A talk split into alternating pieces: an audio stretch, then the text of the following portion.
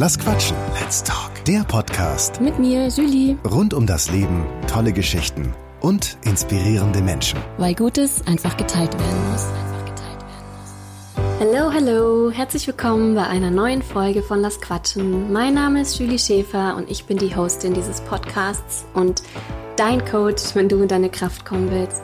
Heute habe ich Laura Eggers im Interview. Sie ist System-, Einzel- und Paartherapeutin und Sexualberaterin. Wir sprechen heute über Beziehungen und Sexualität, gehen auf mögliche Gründe ein bei einer Flaute im Bett, was man bei Streit und zu viel Harmonie tun kann.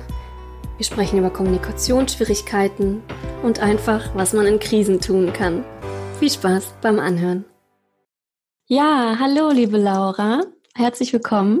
Ich freue mich sehr, dass es geklappt hat, dass wir uns heute treffen zu einem ganz spannenden Thema, nämlich Beziehungen und Sexualität.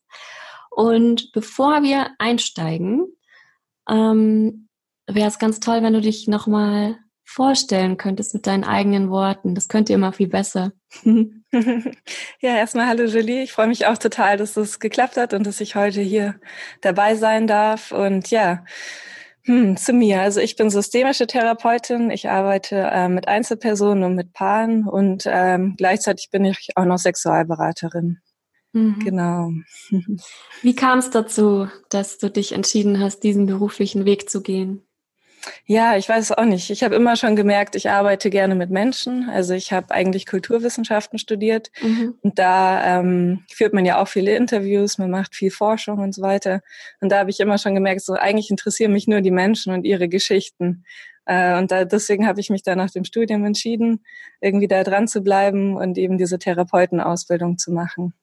Genau. Mhm. Und ich habe es auch nie bereut. ja, cool. Und wie kam es dazu, dass du dich dann doch so auf ja, Einzelpersonpaare und dann aber eins deiner größten Steckenpferde ist ja dann doch die Sexualberatung. Wie kam es dazu? Mhm. Ja, äh, das war mehr oder weniger hat sich der Weg einfach so entwickelt. Also ich habe dann angefangen, meine, also ich habe meine eigene Praxis dann aufgemacht in Düsseldorf und da kam dann ähm, äh, also ich hatte dann schon die Ausbildung auch zur Paartherapeutin gemacht und habe das dann mal so auf meine Website geschrieben, hatte aber nie vor, wirklich viel mit Paaren zu arbeiten. Mhm. Oder das war zumindest nicht mein Ziel. Aber plötzlich kamen die ganzen Paare zu mir und natürlich kommt dann das Thema Sexualität einfach ganz von selber auf. Und da habe ich dann auch gemerkt, ach, das interessiert mich total, äh, da mehr einzusteigen. Und dann habe ich eben auch noch angefangen, mich in dem Bereich mehr auszubilden. Genau. Okay. ja.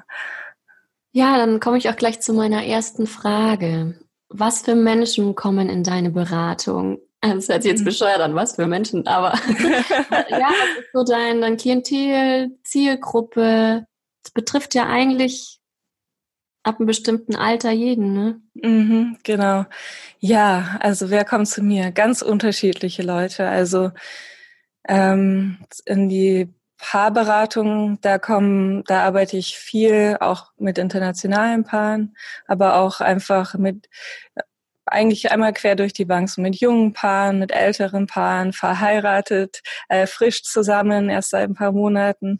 Also alle möglichen Gesichter sehe ich da. Und in die Einzelberatung ist es eigentlich ganz genauso, aber da arbeite ich halt vor allem mit Frauen auch zu dem Thema Sexualität.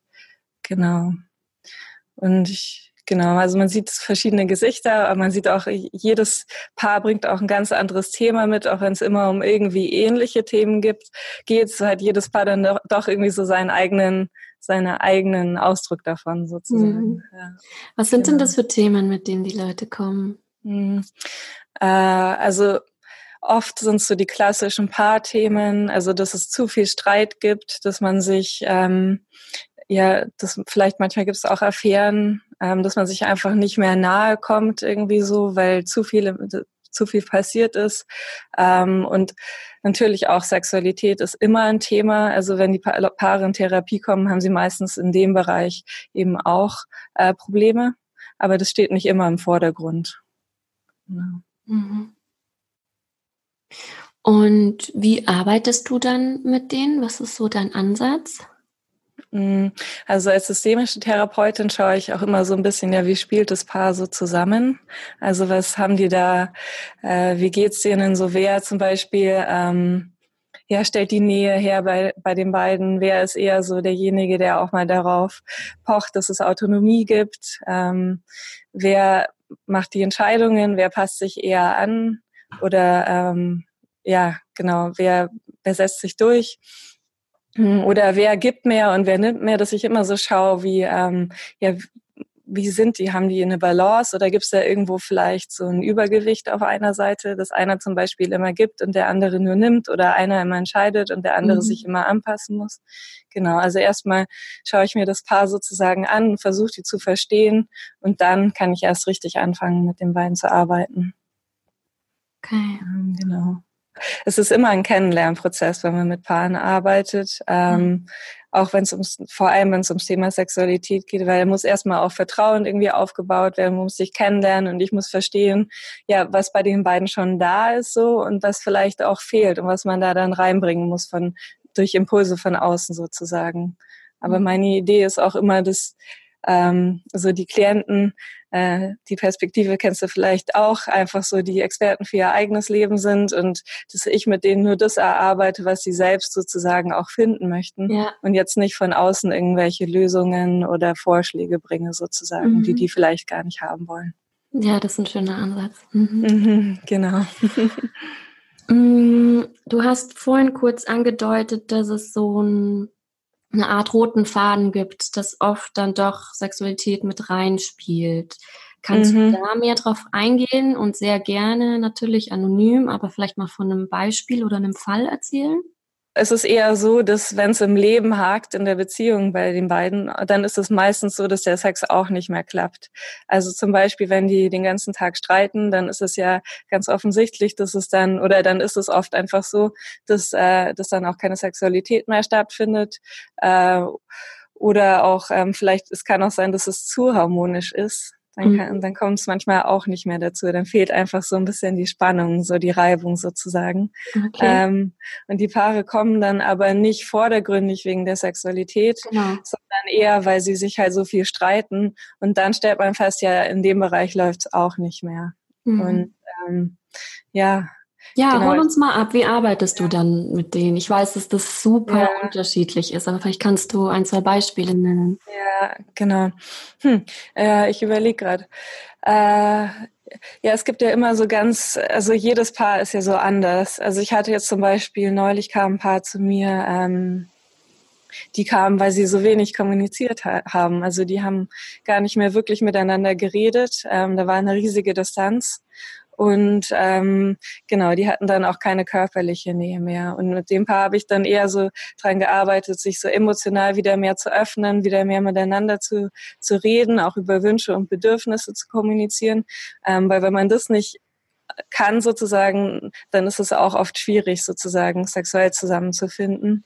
Und so war das dann die Aufgabe bei denen, äh, mehr zu kommunizieren, aber auch mehr sich selbst so wieder eigene ja, wie sage ich das jetzt? Also so sich selbst zu offenbaren, auch als die Menschen, die sie wirklich sind und dem anderen mal mehr von sich zu zeigen, so dass man auch als Mensch, als Partner sozusagen wieder spannend für den anderen wird. Mhm. Und dadurch entsteht dann auch wieder oft so eine Anziehung, wenn man äh, während wenn man dem Partner immer nur das zeigt, was man denkt, dass der andere gut findet, dann wird man, dann kommt, kommt oft so eine Art Langweile auf, weil nicht mehr so viel Aufregung auch in der Beziehung ist. Ja. Genau. Und das ist ja auch oft schwierig, das als Paar alleine dann irgendwie hinzubekommen oder zu drehen und deswegen ist eine dritte Person da ganz gut. Ähm genau, manchmal merkt man ja nur so, irgendwas stimmt nicht, irgendwie, es gab so viel zu sprechen, aber wir haben uns irgendwie gleichzeitig nichts zu sagen und man mhm. weiß nicht genau, wie man da selbst rauskommen soll. Mhm. Aber es und dann trau irgendwann ist es ja auch oft so, dann hatte man vielleicht lange keinen Sex mehr. Man denkt aber, man sollte eigentlich. Äh, dann will vielleicht immer nur einer, der macht dann Druck, der andere reagiert dann sensibel auf Druck. Dann landet man schnell in so einem Teufelskreis. Mhm. Oder vielleicht wissen beide gar nicht mehr so genau, ja, wie fange ich das jetzt eigentlich an, wenn mhm. länger nichts mehr war. Und dann traut man sich vielleicht auch gar nicht mehr, weil man ja dann nicht nehmen wir weiß, doch gleich das ja. als Beispiel. Was ist, wenn, wenn es, ich nenne es jetzt mal, eingeschlafen ist? Lange mhm. nichts mehr gelaufen ist. Wie können sich Paare da wieder rausholen? Was könnten die machen? Mhm. Also es kommt immer ganz drauf an, so warum ist es denn eingeschlafen? Also gab es da ist da zu viel Distanz zum Beispiel? Das kann ja so ein Grund sein, dass man sich einfach nicht mehr nahe kommt. Dann würde es natürlich darum gehen, so äh, sich mal wieder hinzusetzen, wirklich miteinander zu sprechen, auch und zwar nicht nur über die Kinder oder ähm, was auch sonst immer gerade ansteht, die Arbeit, sondern wirklich über sich selbst und wie man gerade fühlt. Also sich da wirklich Zeit dafür zu nehmen, weil das machen wir häufig nicht in unseren Beziehungen. Mhm. Ähm, sowas könnte dann helfen. Manchmal hat man sich aber auch so eingefahren ähm, auf den kleinsten gemeinsamen Nenner, nenne ich das immer. Also sozusagen auf die Art von Sex zum Beispiel, von der beide wissen, dass der andere sie gut findet oder zumindest okay.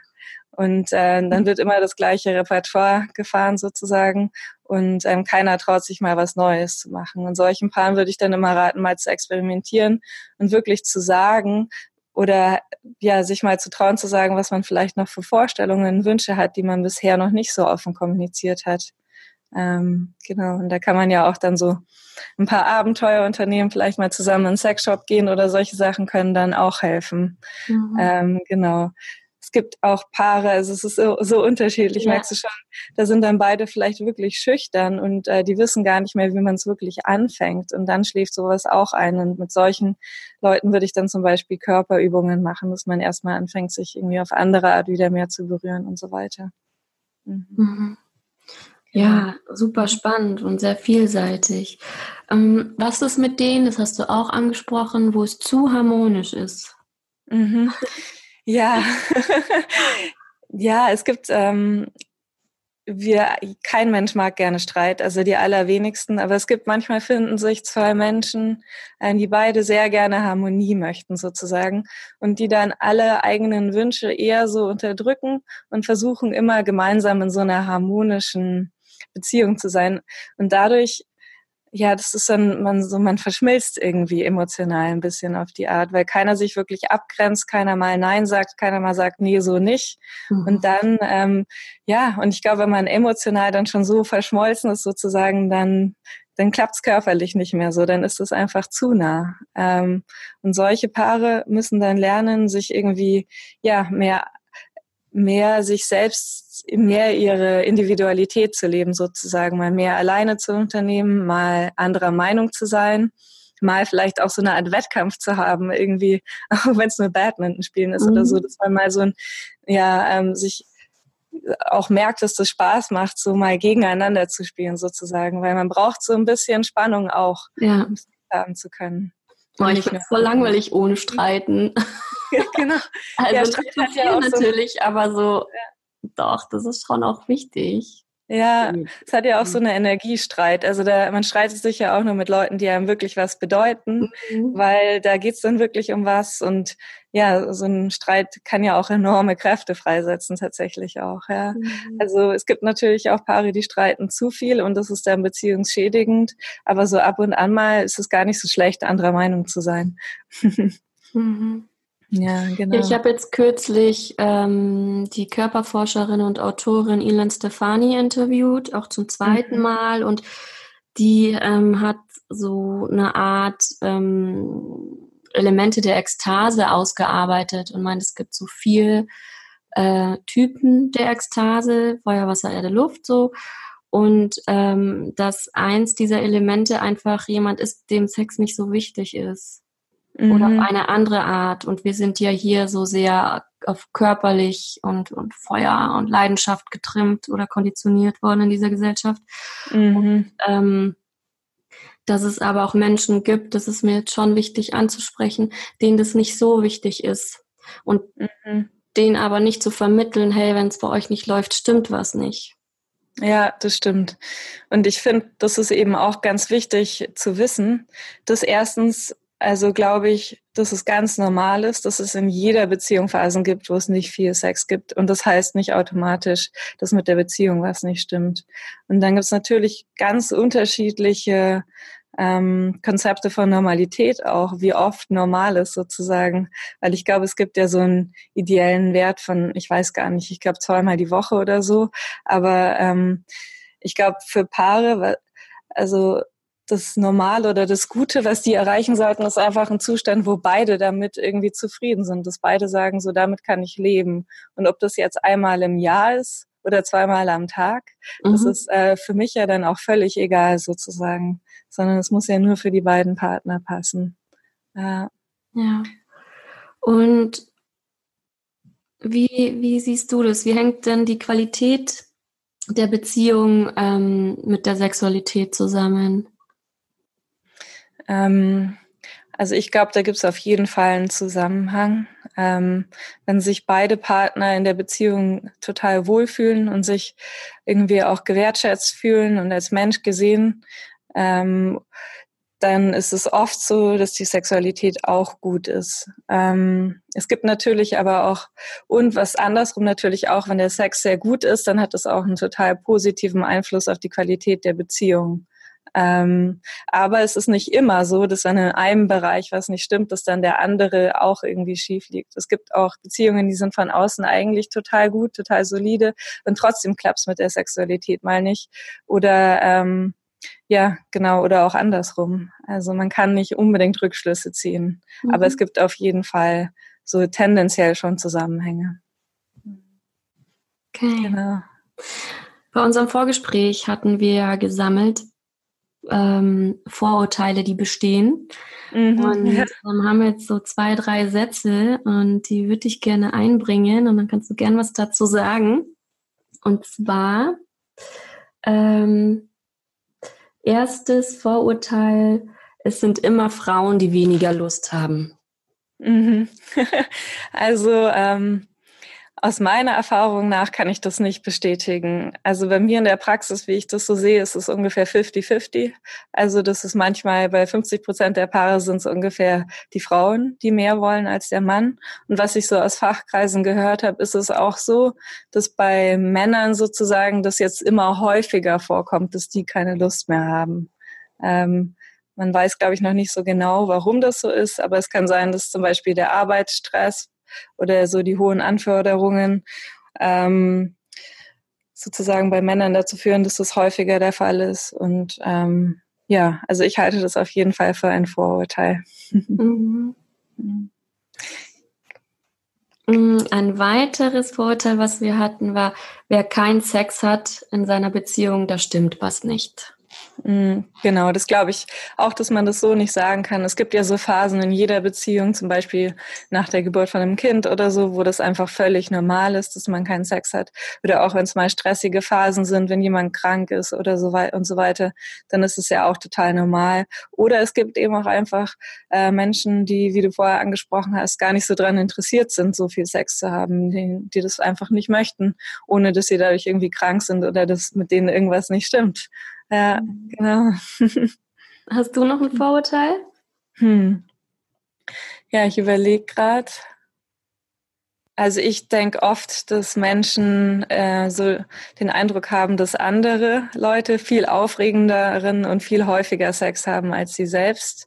Und ähm, man hört ja immer diese Zahlen, so was normal ist und äh, sieht vielleicht auch in Filmen oder in Pornos irgendwelche Bilder von dem, wie Sexualität aussehen sollte. Und äh, ich glaube, das ist da einfach so ein, ein ein Ideal gibt bei uns in unserer Gesellschaft, äh, das aber kaum jemand zu Hause auch wirklich erfüllt. Und ich glaube, das ist so ein Vorurteil, dass wir mhm. anders Sex haben sollten, als wir es eigentlich haben. mhm. ja. Jetzt nehmen wir mal an, da ist ein Pärchen und es ist total egal, ob, ob gleichgeschlechtlich oder nicht. Also darum geht es hier überhaupt nicht. Ähm, mhm. Und da läuft's nicht. Also was heißt, da läuft's nicht? Die haben, die schlafen nicht miteinander und würden aber beide gerne aber irgendwie ist es eingeschlafen. Was kann man denn machen, bevor man jetzt zum, zu einer Sexualberaterin geht? Mhm, klar drüber sprechen, aber viele haben es ja überhaupt nicht gelernt, darüber zu sprechen. Und mhm. dann hast du auch von Teufelskreisen ähm, gesprochen. Wie können die wieder aufeinander zukommen? Mhm. Ja, also du hast schon angedeutet, so klar drüber sprechen. Und ich glaube, ähm, auch wenn es ein bisschen Mut erfordert, ist das immer ein guter erster Schritt. Und nicht so wichtig ist halt dabei, irgendwie keine Vorwürfe zu machen oder hey, äh, warum machst du nichts? Sondern einfach mal bei sich anzufangen und so erzählen, ja, wie man sich selbst eigentlich fühlt. Weil wenn man gerne Sex hätte, ihn aber nicht hat, dann heißt es ja auch, man traut sich vielleicht selbst nicht, äh, Sexualität zu initiieren oder der andere weist einen ab und dann einfach mal so erzählen, wie es einem selbst damit geht und was man sich eigentlich wünschen würde. Und meistens kommen dann ja kommt vom anderen dann eigentlich auch ein ganz gutes Feedback, weil wenn es im Bett nicht läuft, dann wünschen sich ja meistens beide eine Veränderung. Genau, also das wäre so der erste Schritt, glaube ich. Und dann äh, ist es auch immer gut, so die ganze Sache nicht mit zu viel Druck zu sehen, sondern ganz entspannt und mhm. mal zu schauen, was läuft denn eigentlich noch gut. Also vielleicht haben wir gerade nicht so viel Sex, aber es ist total schön, einfach mal wieder zu knutschen oder sich im Arm zu halten oder einfach mal sich auf andere Art wieder körperlich näher zu kommen. Und das einfach auch mal ganz bewusst zu genießen. Ähm, und dann, genau, ohne da gleich immer sofort mehr zu wollen. Genau. Mhm. Und dann haben die zum Beispiel drüber gesprochen. Wie mhm. geht man dann in die Umsetzung? ja, da wäre halt die interessante Frage, was hält sie denn zurück? Weil theoretisch können zwei Erwachsene ja, also sie haben ja die körperlichen Fähigkeiten, in dem Fall nehme ich mal an, also und sie möchten beide, dann wäre halt die Frage so, und da müsste dann vielleicht jemand von außen gucken, wenn es gar nicht klappt, sozusagen, ja, was, was ist das denn, dass sie so bremst, dass sie das einfach nicht machen können? Also haben die, hat da vielleicht einer von beiden vielleicht Angst? Ist da irgendeine Form von Druck da? Äh, oder ähm, woran liegt das? Ist, vielleicht gibt es dann doch ein Beziehungsthema, vielleicht ist da noch alter Ärger oder Groll oder so, dass einer eigentlich insgeheim doch nicht will. Ähm, Genau, also sowas wäre dann die Frage, sich mal damit auseinanderzusetzen, was einen, einen eigentlich wirklich bremst. Mhm. Jetzt hast du Druck angesprochen. Mhm. Stehen Frauen und Männer gleichermaßen unter Druck? Mhm. Hm. Also ich würde sagen anders. Also Männer machen sich tendenziell mehr Druck im Bett sozusagen zu performen. Also, also man sagt auch, Männer haben öfter Angst sozusagen davor, sexuell zu versagen, zu früh zu kommen, die Partnerin nicht zu befriedigen. Ähm, Frauen machen sich eher Druck, äh, die, so wie sie aussehen. Also so ähm, klar auch, ob sie eine gute Liebhaberin sind. Aber wie, also bei Frauen ist es liegt das Thema eher ein bisschen anders. Es sind eher die Männer, die sich selbst unter Druck setzen. Dann aber, wo Frauen und Männer sich relativ gleich sind, sind sich gegenseitig unter Druck zu setzen. Mhm. Also wenn es dann ja. nicht läuft sozusagen und dass man dann dem anderen auch mal sagt, so ja, jetzt musst du, aber ist mal wieder Zeit, das habe ich schon von beiden Seiten so erlebt. okay. Und wie kommen die dann raus aus dieser Situation, wenn man, wenn die jetzt vom anderen immer erwarten, dass da was passiert? Hm, also wenn ein Partner immer sagt so, ähm, du musst, äh, du solltest jetzt aber unbedingt wieder mit mir Sex haben wollen, mach doch mal, warum initiierst du nie was? Äh, du bist doch der Mann, zum Beispiel sowas. Ja, dann wäre ja, dann wäre so die Frage, ja, warum ist es so, dass der Mann immer die Initiative ergreifen muss? Und auch, wenn die Frau das wirklich so extrem stört, dann kann auch manchmal da noch ein bisschen mehr dahinter stecken, dass zum Beispiel diese Frau nur gelernt hat, Sex ist Liebe, Liebe drückt man über Sexualität aus, dass da so eine Verknüpfung ist. Äh, und dass sie sozusagen sich nicht geliebt fühlt, weil ihr Mann sie sexuell in dem Moment vielleicht nicht begehrt. Und das kommt beim Mann dann natürlich als Druck an. Und dann wäre mal so, mhm. ja, dann wäre mal so die Frage zu erarbeiten, ja, wie kann man Liebe denn noch ausdrücken, außer durch Sexualität? Okay. Mhm. Wie lernt man das, dass Liebe Sex ist? Woher mhm. kommt sowas? Also ich glaube, ähm, das kann manchmal was mit den Werten in der Ursprungsfamilie zu tun haben ähm, oder irgendwas, was man ganz früh gelernt hat. Ähm, manchmal prägen sich solche Sätze einfach irgendwie ein oder man ist in einer ersten Beziehung, wo man sich immer nur bestätigt fühlt sozusagen, wenn der Partner Sex mit einem hat. Also sowas ist, glaube ich, was, was man relativ früh in seinem Leben irgendwie lernt und das dann nicht mehr bewusst reflektiert, sondern das läuft dann immer einfach so mit als so eine Art mhm. Glaubenssatz. Mhm. Ja, und das ist auch ganz spannend. Ich arbeite öfter mal so mit äh, Männern und Frauen, was für sie Sex eigentlich bedeutet, weil Sex ist ja auch ein Symbol, ja. also für verschiedene Sachen. Und es ist dann total unterschiedlich. Also manche Frauen brauchen Sex, um sich als Frau bestätigt zu fühlen äh, oder um die Beziehung. Also es ist für sie auch ein Symbol dafür, dass die Beziehung gut ist, dass sie geliebt sind. Also oft stecken da ganz viele andere Themen noch dahinter. Und es geht nicht wirklich nur um Sex haben oder nicht Sex haben. Mhm. Und das ist manchmal wirklich spannend, dass man, da kann man ja auch mal mit seinem Partner drüber reden, so, ja, was bedeutet das für den eigentlich, ja, symbolisch betrachtet. Mhm, spannend, okay. Ja. Mhm. Mal drüber sprechen, was Sex für einen bedeutet, okay. Mhm. Mm. Wie erlebst du das mit Situationen, wo einer der beiden betrogen wurde, also eine Affäre eine Rolle gespielt hat, ähm, wo eine große Verletzung mit einherging. Wie finden sich diese Menschen wieder? Ja, Affären, das ist, äh, das braucht oft einfach ähm, Zeit. Also das ist eine große Verletzung und auch in Paartherapie kann man die nicht einfach wegzaubern oder so, sondern da braucht man oft Geduld und Zeit, um, ähm, um Vertrauen wieder aufzubauen, um die Kränkung irgendwie, ähm, ja, um Vergebung möglich zu machen sozusagen. Und dann schaue ich immer so, was braucht's denn, um vergeben zu können?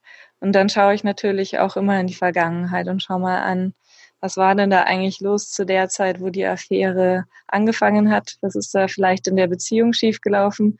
Weil es ist schon oft so, dass sozusagen das, was in der Beziehung fehlt, dann in einer Affäre gesucht wird.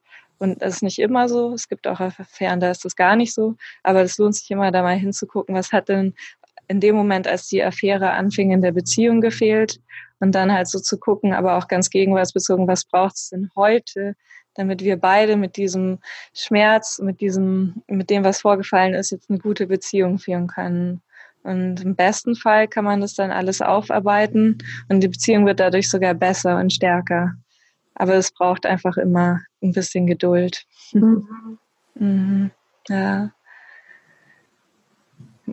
Ja, manchmal kann man dann auch, also manchmal mache ich auch so Sachen wie Vergebungsrituale, zum Beispiel, dass der, der betrogen hat, was wirklich Großes machen muss, sozusagen, vielleicht einen Urlaub zahlen oder so, um es wieder gut zu machen. Manche Leute okay. brauchen sowas, ja, das, ist, das hilft ihnen dann. Manche Leute brauchen was ganz anderes. Also muss man immer so ein bisschen schauen, was braucht denn der Betrogene jetzt sozusagen.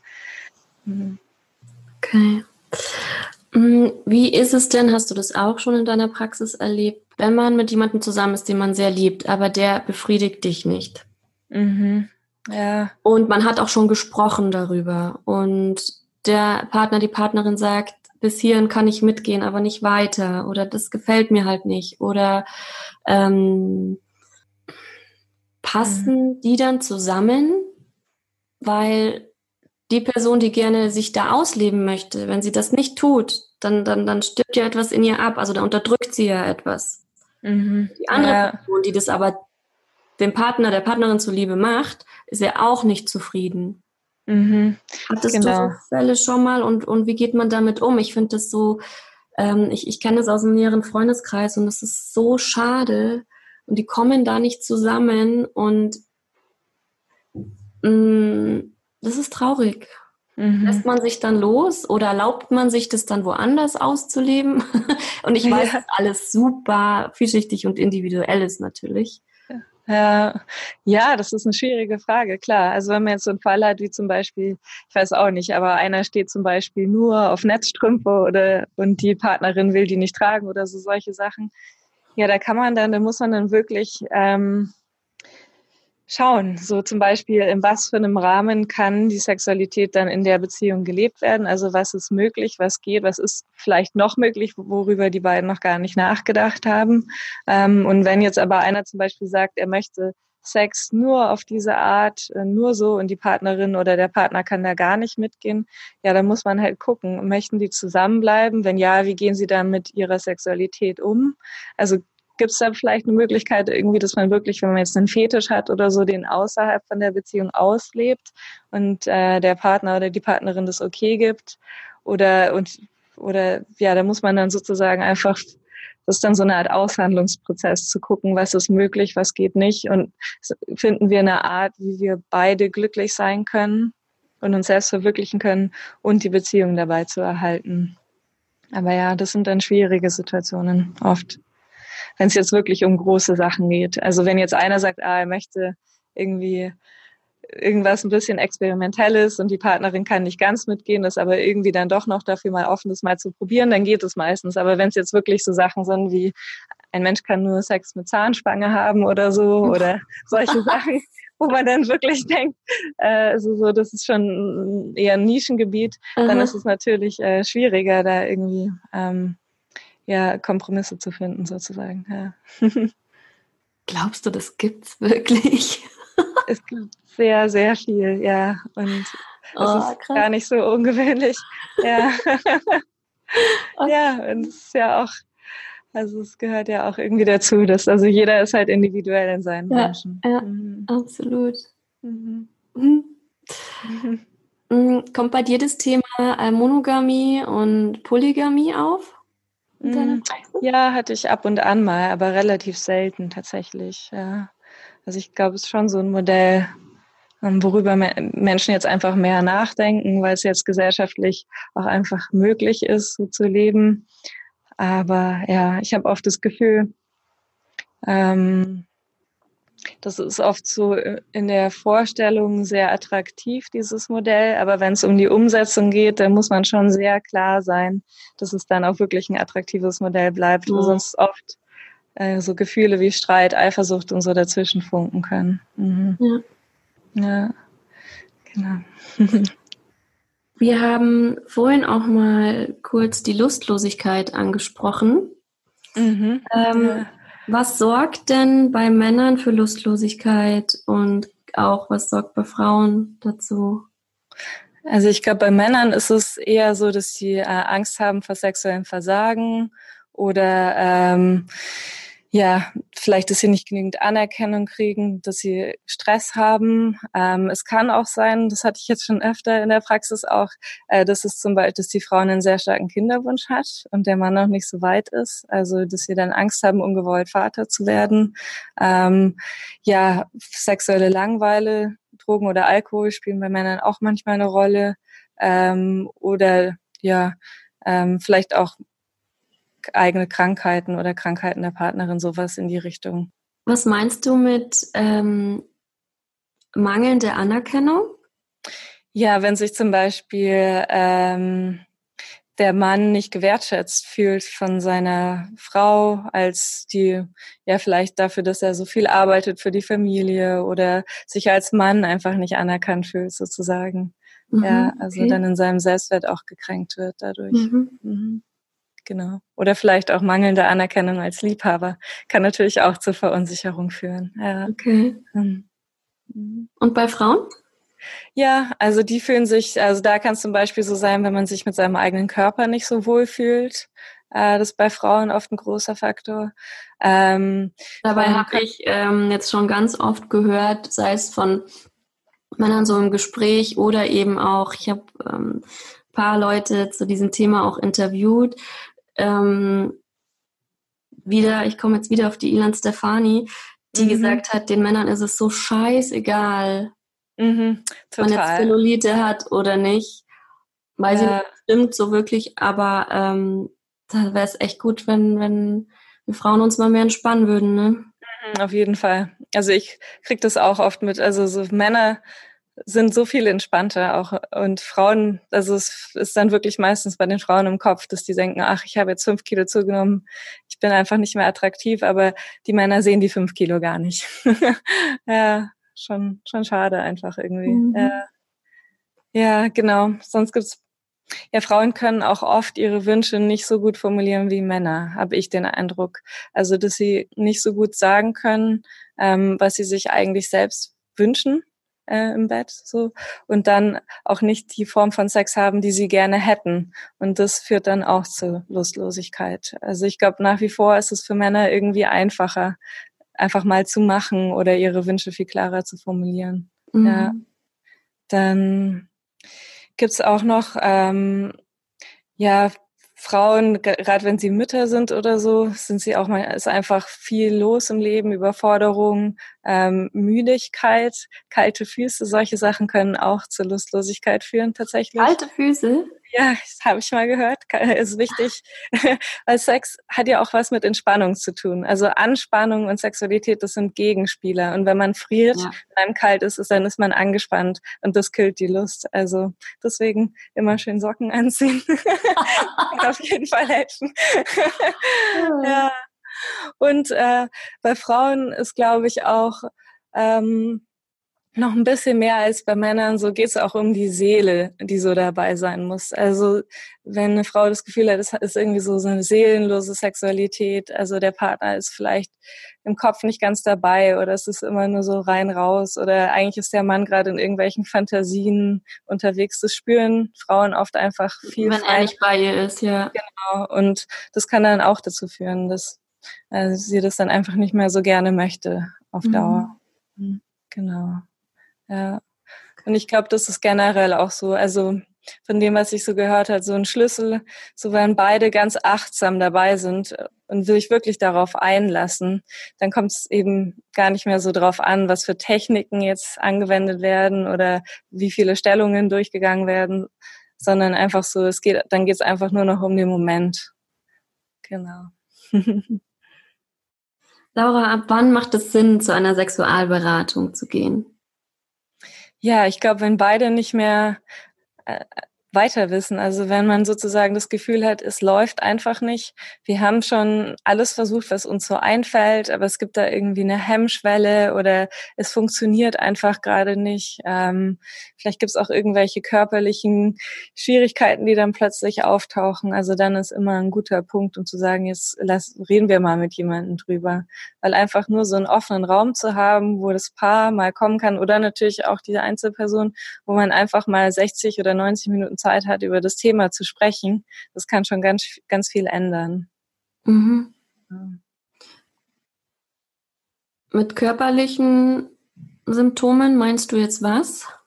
Ja, wenn zum Beispiel ähm, dann es bei Männern Erektionsstörungen anfangen plötzlich oder äh, sich da irgendwas verändert, dass er plötzlich immer früher kommt oder nicht mehr kommt. Und bei Frauen kann es ja auch sein, dass dann plötzlich Schmerzen auftreten oder irgendwie die, die Lust einfach gar nicht mehr kommt. Solche Sachen. Es kann ja dann, wenn es wirklich, wenn dieser Teufelskreis sozusagen der Lustlosigkeit sich lange dreht, dann können ja auch irgendwann an einem bestimmten Punkt einfach auch körperliche Symptome dazukommen.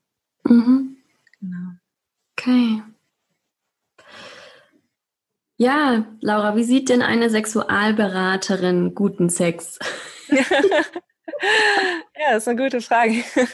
ich habe es ja vorhin schon so ein bisschen angedeutet. Also ich glaube, äh, so wie ich das sehe, äh, geht es bei guten Sex weniger um die Techniken oder um die Stellungen oder dass man möglichst irgendwie exotisch unterwegs ist, sondern ich glaube, es geht darum, dass beide beide das wollen, beide entspannt sind, beide voll dabei sind mit der Aufmerksamkeit und mit dem Herz und ähm, sich voll darauf einlassen, ohne sozusagen die Handbremse zu ziehen oder versuchen, auf irgendeine Art zu performen, die ihnen eigentlich gar nicht entspricht, sondern wenn einfach beide sozusagen äh, voll dabei sind mit Herz und Seele und dem Körper, ich glaube, dann ist es guter Sex.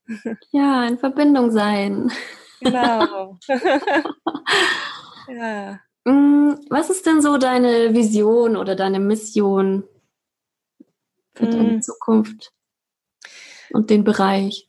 Ja, also ich für mich ist es, also ich arbeite wahnsinnig gern mit Frauen an dem Thema, weil ich das Gefühl habe, da gibt's noch total viel aufzuarbeiten.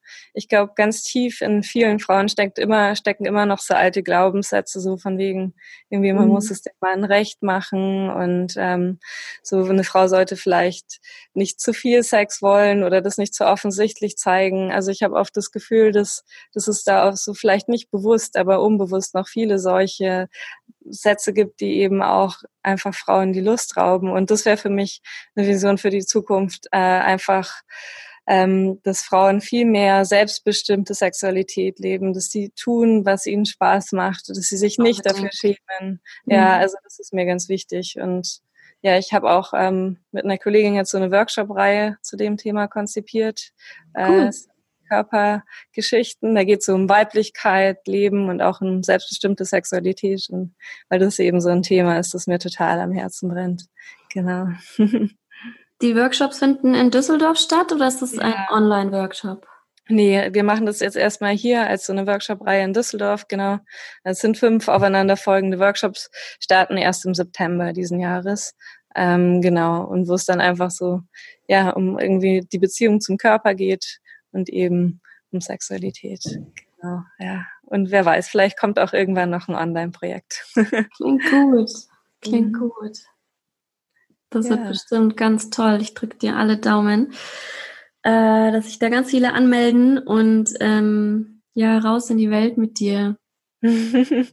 ja, hoffentlich. Unterstützung. Sag mal, hast du Buchtipps oder so für die Hörer, wenn man sich mm. ein bisschen beschäftigen möchte? Ja, also wenn es so ein bisschen Richtung ähm, achtsame Sexualität gehen soll, dann finde ich Soul Sex von Eva Maria Zuhorst. Zuhorst heißt sie, glaube ich, sehr ja. gut. Also ich weiß nicht, ob du dich mal gehört hast, aber da geht es so Kennt einfach darum, genau so mehr ins Spüren zu kommen, weniger ins Machen. Und in die Richtung gibt's auch von Diana Richardson Slow Sex. Da ja. geht's auch um sowas. Genau, die solche Bücher finde ich immer gut. Es gibt auch ähm, eine Sexualberaterin, äh, Ann-Marlene Henning, die ist recht bekannt. Die hat auch auf Netflix äh, so eine Serie, die heißt äh, Make Love. Mhm. Und das finde ich auch total inspirierend. Ähm, die erklärt einfach Paaren mit Problemen, was sie machen könnten. So äh, gibt ganz viele Tipps und Tricks und ja, man kann ja auch ganz viel über die Autonomie, äh, Autonomie, Anatomie weil so lernen bei ihr. Und äh, das finde ich auf jeden Fall auch einen guten Input. Mhm. Gut. Wo kann man mehr über dich erfahren? Ähm, natürlich auf meiner Webseite, genau, ähm, therapie-laura-eggers.de. Äh, ansonsten, ich habe auch einen Instagram-Account, Laura Christine Eggers, äh, wo ich ab und an mal was poste. Aber genau, wer Termine möchte oder so, am besten einfach eine E-Mail schreiben oder anrufen. Mhm, weil das ist auch ähm, das Besondere, was du machst. Du ähm, arbeitest auch online. Man muss nicht direkt in Düsseldorf sein, vor Ort sein. Und du coacht auch auf Englisch, richtig? Genau, genau, ja. so ist es, genau. Also man kann auch, Gut. wer jetzt irgendwo anders ist als in Düsseldorf, gerne auch online äh, und gerne auch auf Englisch. Super. Ja, okay. Dann bedanke ich mich ganz herzlich bei dir für deine Zeit und dein Wissen und alle, die mehr über dich erfahren möchten, können auf deine Website gehen oder auf Instagram und ja, vielen, vielen Dank. Sag mir Bescheid, wenn die Workshops raus sind, dann gebe ich, ähm, verlinke ich das auch sehr, sehr gerne. Mhm. Okay, ja, werde ich machen. cool, ja, vielen Dank auch dir äh, für deine Zeit und dass ich hier sein durfte. gerne. Ich hoffe, ihr konntet heute wieder etwas für euch mitnehmen. Wenn ihr jemanden kennt, dem diese Episode gefallen oder helfen könnte, freue ich mich sehr, wenn ihr sie teilt. Habt euch lieb und verbindet euch. Bis bald, eure Julie.